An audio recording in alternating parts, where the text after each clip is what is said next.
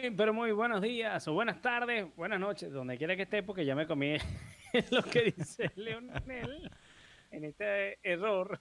Bienvenidos sean todos a una nueva edición de Play a través de béisbol Este servidor Francisco Rodríguez en compañía de Leonel Cabanerio, contentos de acompañarlos en esta jornada más número 166 de Play, donde hablamos de todos los cambios que se desarrollaron en esta última jornada de esta fecha límite para los cambios en este 2020. Recuerda que también nos puede escuchar a través de Spotify en Emplay. Usted nos busca en Spotify, el canal Emplay, allí aparece cada uno de nuestros programas.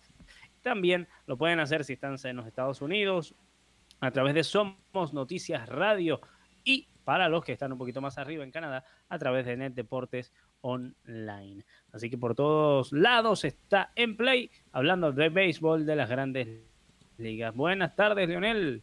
Muy buenas tardes, Francisco, y a todos los amigos que están por ahí en sintonía. El día de hoy, 31 de agosto, se va agosto, señores, y con él se va también la mitad de la temporada de esta corta, entretenida y apasionante temporada de Grandes Ligas 2020 que por, nos, por ser corta, Francisco, no ha dejado de ser emocionante y no tengo dudas que va a ser una de las mejores temporadas en el cierre de ronda eliminatoria. Cuando tengamos, busquemos esos dos white cards, el primero y el segundo, bueno, eso va a estar súper interesante. Eh, recuerden que tenemos temporada hasta el 27 de septiembre y bueno, estamos ya en la recta final, eso es dos, tres semanas, ya estamos listos. Así es, ya entramos en la recta final en esta temporada y vaya que ha dado vueltas y vueltas y vueltas. Ahorita estaremos hablando de eso porque la cosa en el este de la americana está horrible para los Yankees y espectacular para los Reyes de Tampa Bay que están sonriendo de un lado a otro, pero vamos a ver si esa sonrisa le continuará esta semana cuando enfrenten a los Yankees. Ojo, Francisco, y Toronto ha ganado cinco consecutivos y está luchando también ahí. Mosca que sí.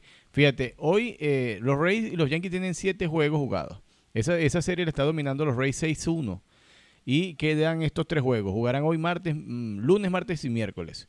Si los Rays le ganan esta serie a los Yankees de Nueva York y Toronto gana estos días, cuidado, y Toronto se monta segundo en el este de la americana y, relega a, a, los Yankees de Nueva York al tercero. Cuidado. Claro, porque es que Toronto, Leonel, está solo juego y medio de los Yankees de Nueva York. Y ojo, porque eh, pues viene con un buen nivel en los últimos días. Así que todo puede pasar con los azulejos de Toronto, que hoy en esta jornada ya perdieron, hoy perdieron los azulejos, pero em, se va a poner la cosa, la cosa se va a poner muy, pero muy buena seguramente esta semana. Así que muy pendientes de esa serie que estará comentándoles en un ratito nada más Leonel Cabanerio, ese inicio de la serie entre los Reyes de Tampa Bay y los Yankees. Los Orioles le ganaron en 11 innings, 4 a 3 a los azulejos, así que respiraron los fanáticos de los Yankees de Nueva York luego de este triunfo de Baltimore sobre los azulejos de Toronto. Y los Marlins que le dieron ya otras zancaditas de Nueva York, suben y de repente se emocionan y no, no, no, mejor no. Van y no, mejor no, baja. Van para allá y para acá. no, no, no. para allá y para acá, para allá y para acá, para allá y para acá.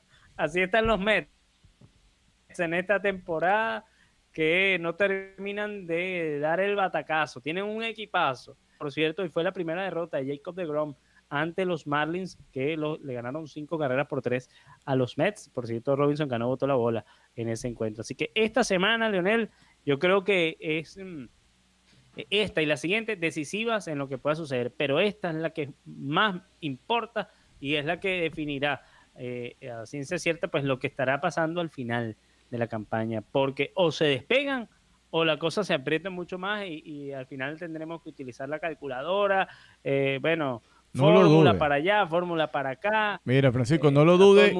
Y, y, no tan solo en cada división, en cada, en las dos ligas se va a utilizar la calculadora. Sin duda alguna, eso va a pasar porque la temporada está bien emocionante. Fíjate, la división central de la Liga Americana, donde están los mellizos, los medias blancas, los indios de Cleveland luchando ahí. Eso está parejo, eso está tu peso. Y los Tigres vienen ganando también. Esa división también está complicada. Mira, hablando de los Tigres, Francisco, tengo que mencionarte el hecho que está dentro de los titulares del día de hoy. Lo que pasa es que comenzamos a hablar en materia y no nos fuimos en los titulares. Vamos a hablar con los titulares. Vamos Miguel, con los titulares. Miguel Cabrera eh, conectó el hit número 2000 con los Tigres de Detroit con esa camiseta este fin de semana.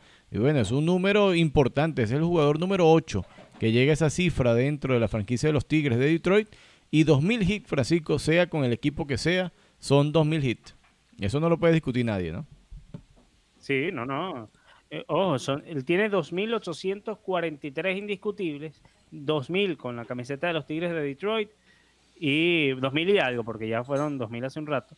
Y, o- y el resto, 800 y tanto con el uniforme de los Marlins en ese momento de Florida. Que tampoco es Que poco. Miguel ¿no? Cabrera sigue repartiendo palo por todos lados. En otro titular tenemos que Manny Machado fue nombrado jugador de la semana de la Liga Nacional. Eh, estuvo bateando bastante bien Manny Machado esta semana. Y bueno, se lleva ese galardón importante. Eh, habría que sacar la cuenta de cuántos latinos se han llevado ese galardón esta, eh, esta temporada, porque yo creo que ha sido bastante importante, consistente los latinos Cinco. llevándose Eh, el, el Manny. Machado, Leonel recuerda que esta es eh, segunda vez en esta temporada, además de forma consecutiva, que logra ganar el premio al jugador de la semana. Así que por vez número dos consecutiva, Manny Machado gana ese premio y ya son cinco con él.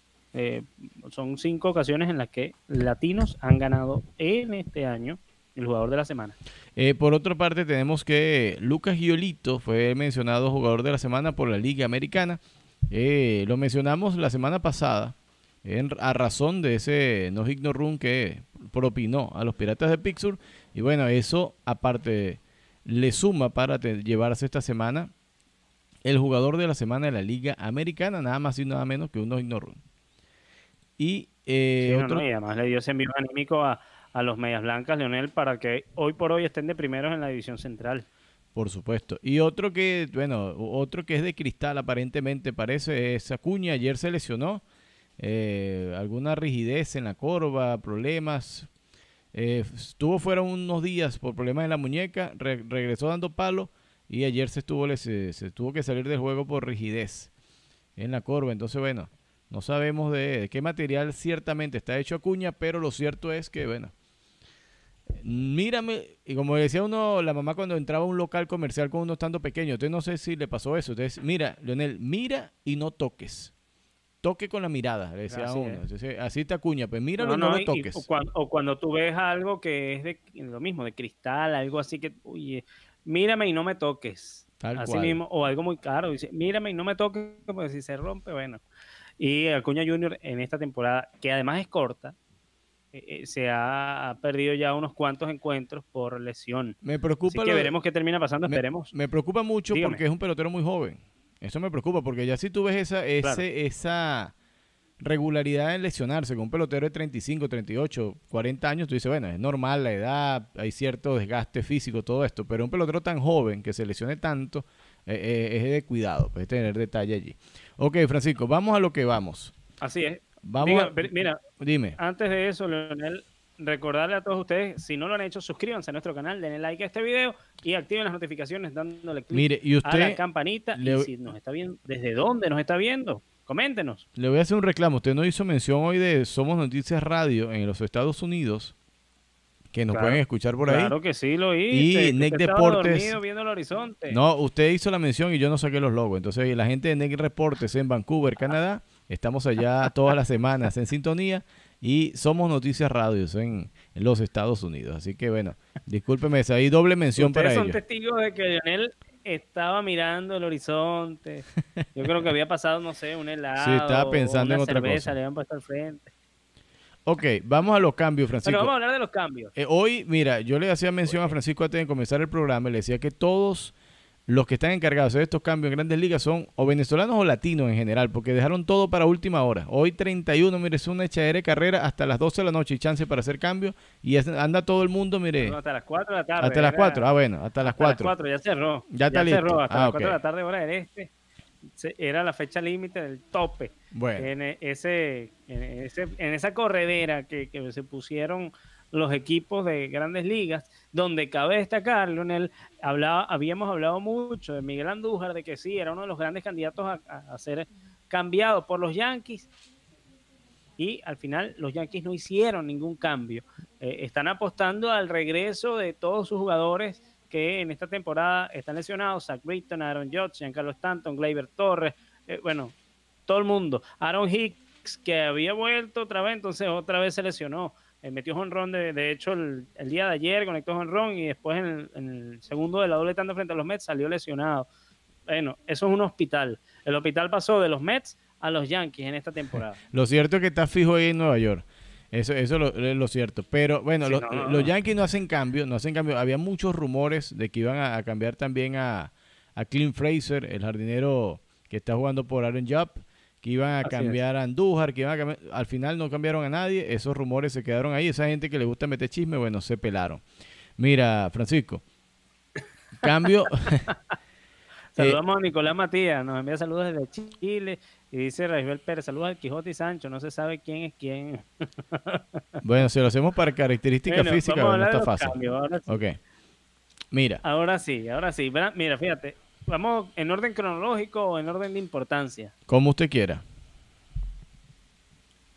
Mira, yo creo que eh, eh, hay que destacar uno de los cambios más interesantes y comenzar con este tema. Fíjate, eh, el tema específico de los padres de San Diego. Este equipo, señores, se armó y dicen, ¿sabes qué? ¿Es ahora o es nunca? ¿Vamos por todo o, nada? Los padres de San Diego armaron o si siguieron armando para esta temporada conseguir el título o al menos yo lo he anticipado en esta temporada yo creo que estos padres de San Diego están apuntando mínimo una serie de campeonatos Fíjense, en menos de 48 horas llegaron al equipo de los padres. Mike Clevinger, que yo creo que los indios de Cleveland dijeron, ¿sabes qué? Clevinger anda con tu COVID-19 y tu, con, tu irresponsabilidad para allá. Después de ese episodio, donde Clevinger salió de fiesta en Chicago, si mal no recuerdo, em, después de ese episodio, este señor quedó relegado. De hecho, lo mandaron al a su casa. dijeron, ah, no, no, usted quiere, bueno, váyase para su casa. Después estuvo en el campo alterno y, volvió después al final con el equipo, pero ahora es cambiado a los padres de San Diego. Ahí no queda buena la cosa, pero lo que sí, lo que, lo, que sí queda bueno es para el equipo de los padres de San Diego porque ganan un abridor de lujo. Clevinger venía lanzando una buena temporada, ganan también a Jason, a Jason Castro y el receptor también Osin Nola dos receptores eh, interesantes también y tres relevistas. Trevor Rosenthal, em, un veterano también bateador como Mitch Moreland, que se suma a este poderío de los padres. O sea, agarraron de todo los padres de San Diego. Sí, con esto, el equipo de los padres. ¿ah? Agarraron de todo un poco, receptoría, lanzadores, ofensiva. ¿Verdad que San Diego se armó bien, bien? Así es. Eh, yo creo, Francisco. Peña que venezolanos fueron cambiados ya vamos a hablar de eso. Yo creo que más que para pelearle la primera posición a los Dodgers en esa división, yo creo que San Diego va a decir, mira, vamos a clasificar segundos, no hay problema, y pero en, la postemporada nos llevamos a todo el mundo por delante. Más, o menos pienso que esa será la... Así es, claro. Esa es, eso es lo que quiere el equipo de San Diego. A ver, pasar por encima de los Dodgers con estos cambios, sí que hiciste muchos cambios, yo creo que no es imposible, pero es bastante complicado. Eh, los Dodgers tienen 26 ganados, 10 perdidos. Están ya 5 juegos de ventaja sobre los padres de San Diego. Entonces, eh, luce complejo pensar que los padres van a pasar por arriba. Pero lo que tú dices tiene lógica. Bueno, vamos a pensar en, la serie divisional. Vamos a pensar un poquito más allá. ¿Qué jugadores me servirían en este escenario? Ah, me sirve este, este, este, este. Y además, insisto, Clevinger, un jugador clave en este conjunto porque los padres de San Diego, si hay algo que necesitan reforzar es el picheo. Claro. Eh, entonces, eh, llega eh, a, este rol, con este rol de abridor, a sumar aún más a los padres de San Diego. Así que muy, pero muy eh, pendientes de este equipo de los padres que si antes venía jugando muy buena pelota, estas adiciones le van a sumar también un quintal. Así es. Ajá, por aquí pregunta Freddy Mercado. Buenas noches, Leonel y Francisco. ¿Cuáles fueron los cambios de los Yankees? Los cambios de los Yankees fueron... Ninguno. Eh, no sé, cambio de, pantalón y de uniforme, pues no cambiaron más nadie. Campaja cambiaron al que barre, no sé, el que recibe el agua, pero a, ningún pelotero lo cambiaron. Los Yankees, aunque usted no lo crea, así que... Bueno, los Yankees asumen que tienen las herramientas necesarias para seguir esta temporada y para optar al campeonato sin necesidad de cambiar a nadie. Un equipo que sí veo, veo que están desmantelando o desmantelaron fue totalmente el de los D-Backs. De los D-Backs de Arizona salió gente para todos lados. Se llevaron a Stanley Marte para los Marlins de Miami. Ojo que el Miami también está buscando reforzarse para meterse en la pelea. Y se lo llevaron para allá, este jardinero que es buen bateador. Y bueno, la defensiva ni se diga, pero un, jardinero excelente, ¿no? Starling Marte venía bateando un montón con los Diamondbacks. Llega a este equipo de los Marlins, que como tú decías, Leonel, buscarán meterse en ese segundo lugar por lo menos. Eh, eh, los Marlins, recordemos, están a dos juegos y medio de los Bravos de Atlanta, aunque usted no lo crea también. Están ahí, ahí. Que, eh, sí, entonces los Marlins están apostando, evidentemente, a meterse en esta lucha por mínimo, mínimo, mínimo el comodín. Mira. Y creo que están haciendo bien el trabajo, se están reforzando. Jonathan Villar, uno de los jugadores más importantes también, en, eso hay que decirlo, en los Marlins, era su último año de contrato pasó a los Azulejos de Toronto, eh, eh, otro, otro de los movimientos que hicieron los Marlins, ¿no? Dígame. Claro, eh, con lo de San Diego, para cerrar lo de San Diego, a Mitch Moreland, que se fue también, el Boston lo cambia a Mitch Moreland, se fue a San Diego, y Hudson Pox y Jackson Rosario, por, por estos jugadores. Y quería resaltarte lo de Robinson Chirinos, que se va a los Mex de Texas, se va Robinson Chirino a los Mex, y estará ahora los Mex con Wilson Ramos y con eh, Robinson Chirinos. Los dos receptores oh, venezolanos en tres los receptores venezolanos. Ok. Son tres receptores venezolanos que tienen los Mets de Nueva York. Ayer vimos en acción a los dos que ya estaban ahí, Wilson Ramos y Ali Sánchez, un jovencito que recién en este 2020 se estrenó con los Mets de Nueva York y ahora llega nada más y nada menos que Robinson Chirinos. Bueno, es un buen detalle, imagínate. Eh, Yo creo que es primera vez. Era, que, en Grandes Ligas tres equipos, de tres receptores, el mismo equipo en Grandes Ligas, sean venezolanos. Eso es un detallazo, ¿no? Claro. Y ojo porque, Leonel, a mí me parece un poco raro este cambio de los Rangers, porque Robinson Chirinos es un, pelotero muy querido en, eh, en Texas. Había vuelto en esta temporada y ya de una pues los cambian los Mets, eh, lo reciben ahora los Mets de Nueva York y no solo no llega solo Robinson Chirinos a los Mets, sino también llega por un viejo conocido por los Mets, es Todd Fraser, el infielder que ya estuvo en una eh, el año pasado estaba con los Mets, quedó agente libre y llegó a Texas, firmó como agente libre, ahora vuelve a los Mets de Nueva York. Claro, otro bateando bien con los Rangers. Aquí Freddy Mercado nos escribe y nos hace referencia a otro, a otro cambio importante que hizo Boston. Boston envió a Kevin Pilar a Colorado.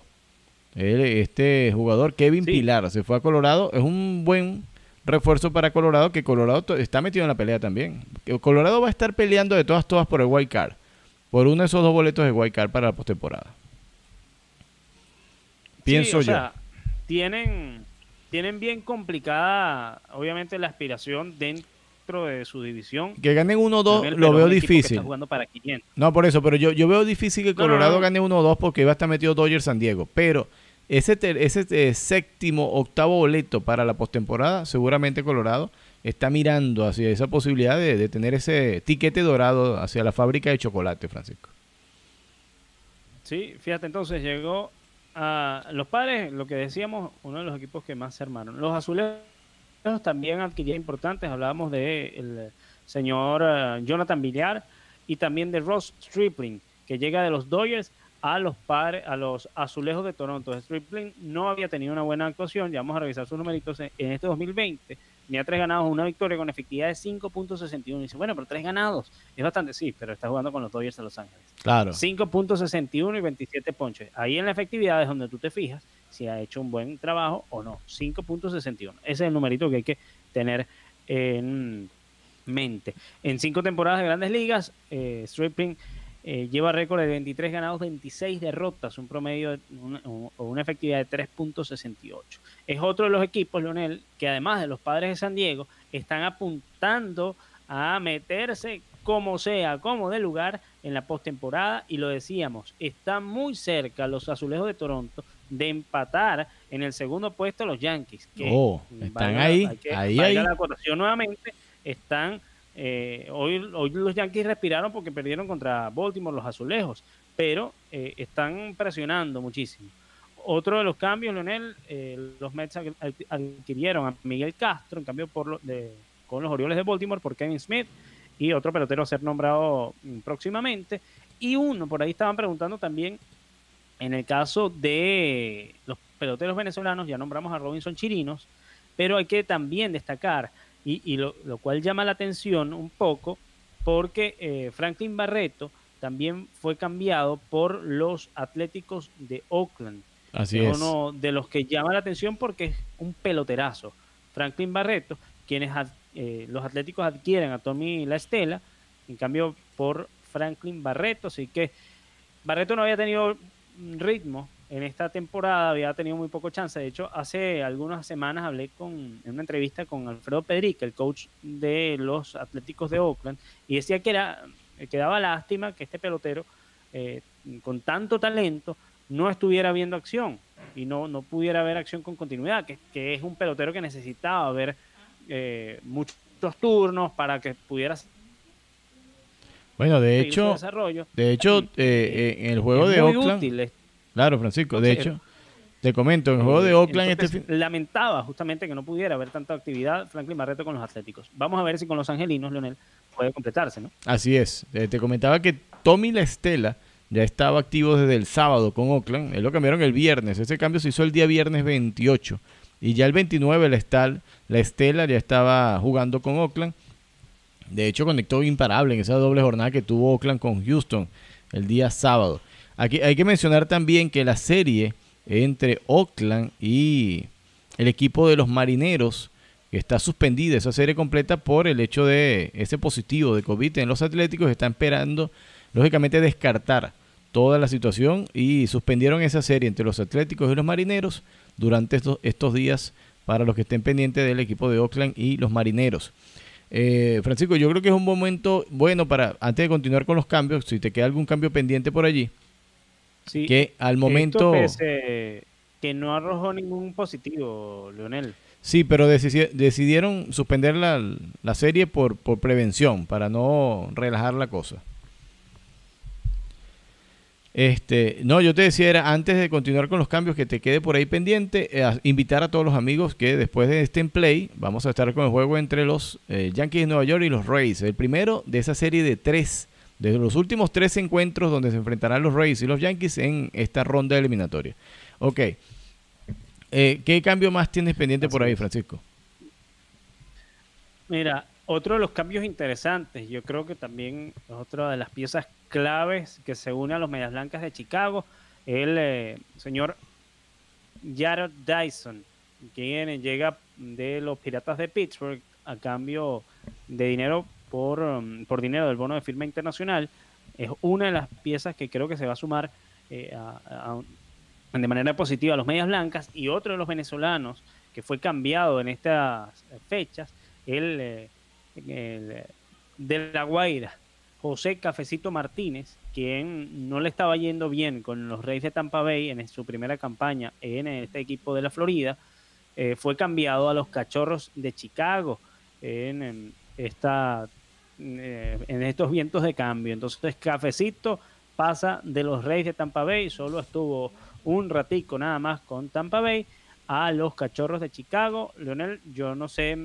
Mm, eh, Cafecito sirvió o rindió mucho en la Liga Nacional cuando tuvo las oportunidades eh, y además con frecuencia con los Cardenales de San Luis en esta misma división central de la Liga Nacional. Así que yo creo que le viene bien ese cambio de aires al Cafecito que como vuelvo y repito, no tuvo muchas oportunidades con el equipo de los Reyes de Tampa Bay. Es otra franquicia, otra cosa, otra cosa. Es otra cosa, mira, por aquí pregunta el amigo Ah, dígalo, dígalo. Maximiliano. Es eh, aquí. Sí, sí, usted está congelado, está retrasado. Vamos a ver si le agarra aire y la conexión. Vamos a oxigenar esa conexión, esa conexión de fibra óptica. Maximiliano Espinal dice, ¿quién llegó a, Boston por Pilar? De hecho, el cambio por Boston, de Boston por Pilar con eh, Colorado, fue hecha por efectivo y los Medias Rojas de Boston van a recibir un pelotero a nombrar, todavía no se ha decidido qué pelotero van a enviar para Boston y dinero de bonificación internacional. Ese es el cambio por Pilar, así que Pilar se va de una Colorado y Boston recibirá dinero y un pelotero que bueno, tendrán que determinar en las próximas horas o luego bajo acuerdo quién enviarán a Boston. ¿Estás ahí, Francisco? Y ahí otro, sí, otro de los venezolanos, Leonel, que mm, me volvió a congelar. No se preocupe. otro de los venezolanos, Leonel, que está dentro de esa lista de cambios es eh, el joven Edward Olivares de los Reales de Kansas City. Eh, estuvo involucrado en ese cambio de Trevor, que llevó a Trevor Rosenthal por Edward Olivares. Así que es el cambio que llevó de San Diego a los Reales de Kansas City a eh, Edward Olivares. Así que bueno, es uno de los, de, otro de los movimientos de venezolanos. Los Bravos adquirieron, adquirieron al lanzador Tommy Milón, en cambio por los Orioles de Baltimore. Eh, los Reyes también adquirieron a Brett Phillips de los Reales de Kansas City. O sea, hay varios equipos, ojo, porque otro de los que se nos había olvidado destacar con el tema de los, de los jugadores de los azulejos, Young Walker llegó al equipo de Toronto en cambio con los Marineros de Seattle y esta es otra de las piezas importantes en, cuanto a lanzadores se refiere porque eh, pues siguen reforzando aún más es el picheo de los azulejos de Toronto que se yo creo que armaron con lo justo y con lo que necesitaban. Tres victorias, dos derrotas, 3.27 efectividad para Tayan Walker en, en, este año con el uniforme de los marineros de Seattle y que ya pues vio acción con Toronto en su primera presentación, ganó ya el primer encuentro en seis episodios, permitió solo cuatro hits otorgó tres boletos y ponchó a cuatro. Otro de los cambios interesantes que se presentaron en este periodo. Recuerden, no todos se hicieron hoy. Em, se hicieron otros, o sea, la mayoría se hizo A partir del viernes se hizo. En plena jornada. Claro. Y hoy no se hizo ninguno por parte de los Yankees y eso se nos escapaba. Hoy, que fueron lo más rápido, no, la noticia, no. Hoy no hicieron ninguno. Pero los Yankees eh, enviaron a David Hale a los Phillies en cambio por Addison Ross. Fue el único cambio entonces que hicieron los Yankees como tal en este periodo de cambios. Claro, entonces, eso es importante destacar. Pues, si nos estaba escapando de este pelotero, porque pues, hay que obviamente decirlo como es al final todo. Claro, lo que pasa es que eh, se dejaron una buena cantidad de cambios a última hora, porque lógicamente como que nadie quiere como develar, ¿no? No sé, su, su patrón de, de, estructuración o, esas negociaciones tardan un poco más. Pero eh, eh, las negociaciones vienen de la semana pasada. Lo único que es desde el viernes hasta hoy fue como la cascada. Empezaron a salir mucho más rápido los cambios y las noticias de quién iba a, a quién, quién iba a dónde, ¿no? Y por qué. Ya con este panorama, Francisco, de los cambios, ya no, no hay más cambios esta temporada. Hay un, ahí, la mayoría de los cambios son unos buenos cuantos cambios que se hicieron este año. Van a ser agentes libres a final de año. Por lo general, este tipo de cambios, cuando tú vas a mitad de temporada, buscas este tipo de peloteros que te ayuden a terminar la temporada y después esa, eh, renegocias con el pelotero, simplemente lo dejas libre para que él busque, como es el caso de Stanley Marte, que se fue a los Marlins y los Marlins lo, necesitan ahora, pero a final de temporada él quedará libre. Verá si, si, si, si, continúa con los Marlins o se, va con otro equipo. Entonces, eh, por lo general, este tipo de cambio a mitad de temporada pasa así. Eh, podemos poner un ejemplo muy resaltante, el de Manny Machado cuando saltó de los Orioles a los Dodgers, los ayudó a llegar a ser el mundial y después Manny Machado llegó y re, eh, discutió su contrato con los padres y se fue a los padres, ese tipo de cosas, ¿no? Entonces, claro. tenemos media temporada por delante, hasta el 27 exactamente, yo, yo hacía mención al comenzar, hoy es lunes 31, exactamente en cuatro semanas, Francisco, va a terminar la semana, la temporada, tenemos la semana que viene, el lunes que viene 7, el próximo es 14, el próximo es 21, cuatro semanas exactamente de béisbol de las grandes ligas para disfrutar. Esto que va a ser, mire, eh, búsquense una cámara, un photo finish. Esto va a ser así como la llegada hípica, nariz por nariz. va, va a ser el cierre Sí. a la clasificación y yo creo que vamos a tener que en cada programa traer el esquema que hicimos en algún pro- alguna vez antes de comenzar la temporada, donde mencionábamos cómo hacer la clasificación de los ocho. ¿Sí, sí recuerdas eso? Claro, y, y, y colocar eh, cuáles son los equipos que por el momento están clasificando eso. en esos Vamos a tener que hacerlo así y entonces mira, hoy están estos así, hoy.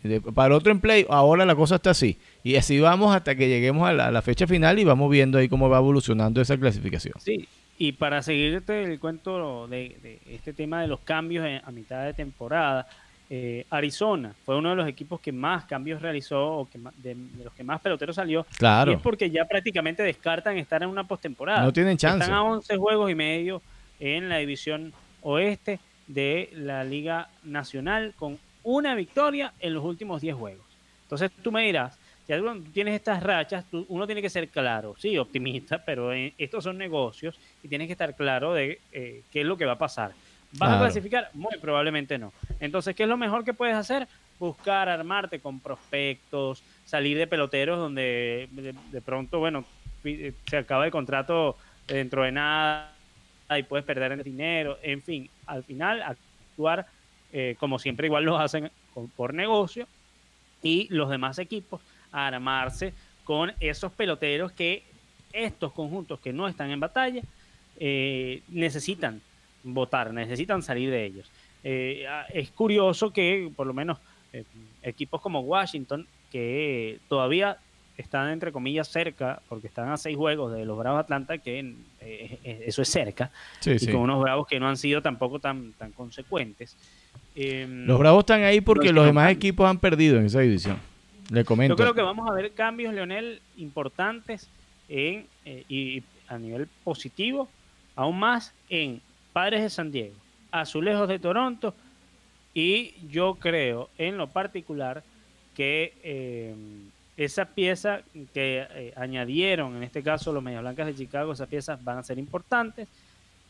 Y creo, a mi parecer también, que los Mets con esa, que al final movieron la mata bueno, batuquearon eso ahí dijeron, aquí tenemos que mover la mata o, la, o hacemos algo o hacemos algo. Claro, imagínate. Los Mex, que este es fin de semana, puede tener otro aire. los Mex esta semana les comento que tuvieron oportunidad de, de barrer a, los Yankees en cinco juegos. No lo hicieron porque, bueno, malas decisiones, mala suerte, pues, no sé, se alinearon los planetas, pero los Mex tienen oportunidad también de luchar allí y los Yankees no se ven tan fuertes como se ven a principio de temporada. No sé si están pasando un mal momento nada más o pueda pasar algo ahí extraordinario, pero los Yankees están ahí ahí. Eh, Francisco, yo creo que es bueno terminar la edición. Estamos por 35 minutos para cerrar este, esta emisión y comenzar con el juego entre los Rays y los New York Yankees el día de hoy.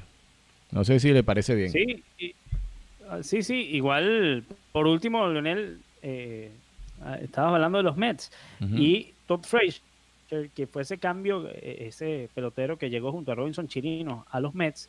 ¿Por qué llega también o por qué regresa Todd Frazier a los Mets? Porque necesitan un infielder. Eh, usted vio en ese encuentro Raúl Claro. Jiménez, se le fue el juego por un de- error del campo corto. Eh, entonces, sí, es un jugador que ha bateado un mundo, Andrés Jiménez, en esta temporada, pero a la defensiva no ha lucido nada bien. O, o sea, ha tenido sus parpadeos que, que le han costado, como el caso de ayer, le costó el juego. Y Luis Guillorme hoy salió por lo menos como tercera base. Guillorme también está bateando bastante, pero la experiencia de Frazier, que puede jugarte esa tercera almohadilla, con JD Davis no ha estado bien, de hecho hoy no alineó, tiene problemas molestias físicas, ayer salió del encuentro, entonces eh, ahí está la razón por la que a última hora, epa, Frazier, vente otra vez de vuelta, aquí está nuevamente Todd Frazier con los Mets de Nueva York y así también pasa con otros equipos, por lo que a mí me extraña que los Yankees no hayan hecho ningún ajuste en esta temporada con todas las lesiones que tienen. Bueno, se la, se la eh, Por juegan. ahí decía, me parece que Cashman está haciendo lo correcto, por ahí nos escribía algo, pero mm, bueno, vamos a ver. Eh, al final, lo que le dará razón, la razón a Cashman y a cualquiera de los gerentes es justamente eh, si pasa o no pasa a la postemporada y en qué lugar. Así es. Vámonos eh, de esta edición, Leonel. A continuación, Leonel Cabanerio con los comentarios del encuentro entre los Reyes de Tampa Bay y los Yankees de Nueva York. un juegazo. Duelo de picheo entre Tyler Glasnow y Garrett Cole, Lionel. Así es, vamos, eso es en minutos, señores. Por esta edición número 166 de Play ya se puede dar que pasó a la historia. El amigo Francisco Rodríguez y quien les habla, Leonel Cabanerio, los invito, los invito al próximo en Play que será el día miércoles. El día miércoles es, eh, para ver, vamos a revisar el, calendario, miércoles 2. Miércoles 2 por acá en En Play. Y el juego de la semana, el, perdón, el juego del día toda la semana. Y en las mañanas el reporte diario donde tenemos la tabla de posiciones, la jornada del día y el análisis de la jornada anterior. Así que béisbol falta mucho por ver. Terminaremos la ronda eliminatoria, arrancaremos la postemporada y después tendremos el béisbol dominicano, el béisbol mexicano, puertorriqueño aquí para, para rato. Así que Francisco, un abrazo, que esté muy bien. Y a todos los que nos siguen constantemente, recuerde suscríbase, active las notificaciones y esté pendiente por acá en el canal. Así es. Tengan un lindo día, feliz inicio de semana para todos. Chao, chao.